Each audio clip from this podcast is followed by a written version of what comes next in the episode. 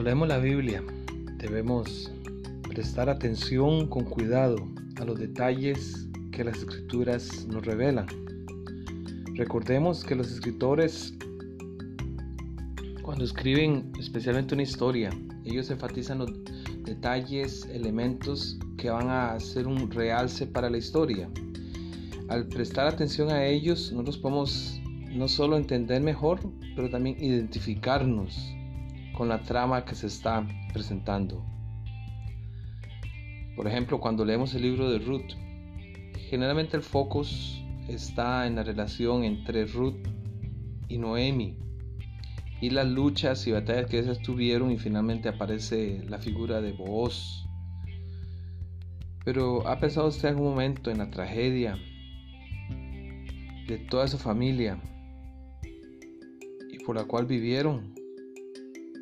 El texto dice que Elimelech murió y Noemí quedó solo con sus dos hijos, Malón y Kelión. Solamente ellos, menciona el texto, se casaron con mujeres moabitas y murieron tempranamente. Los dos muchachos podrían haber permanecido fieles a la fe de sus padres en medio de esa tierra idolátrica, o bien ellos pudieron haberse comprometido, metido en problemas a través del casar dos muchachas no creyentes. Pero la conversión genuina de Ruth al judaísmo, e inclusive podemos decir también la actitud de, de Ofra, que amaba a su suegra, revela que ellos realmente se preocuparon por mantener la fe de ellos viva. Trata de imaginar eh, cómo Noemí, cuando murió su esposo, trató de seguir adelante con sus hijos. Ahora trata de imaginar lo que significó haber perdido a su esposo y ahora a sus dos hijos, Malón y Kelión, en tan solo un espacio de 10 años.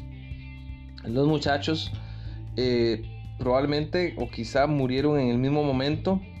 A eso eh, hay que añadirle el hecho de que ella era extranjera, viuda, mujer, en, una, eh, en una situación así. Por eso la Biblia nos recuerda en, Deuteronomio, capítulo 18, versículo, capítulo 10, versículo 18, que, que hace justicia al huérfano y a la viuda, que ama también al extranjero dándole pan y vestido.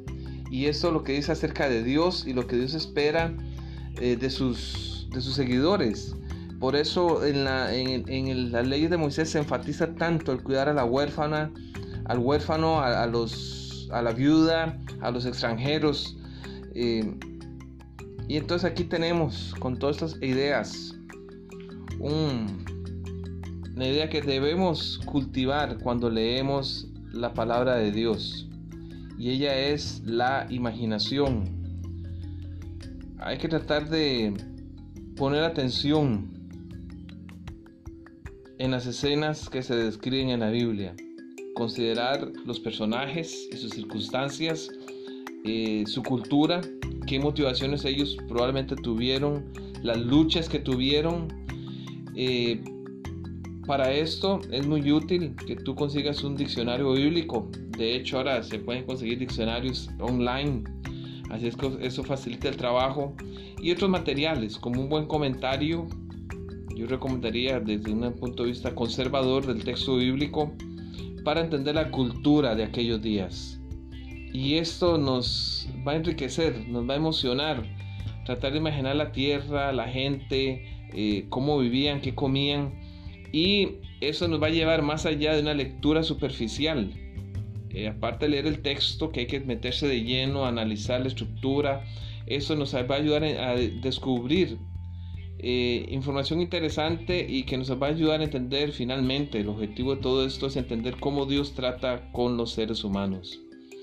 Pueda el Espíritu Santo ser nuestro compañero cuando leemos la Biblia, cuando escuchamos su palabra, porque Él es el que abre nuestros pensamientos y nos guía dando entendimiento para entender mejor la palabra de Dios.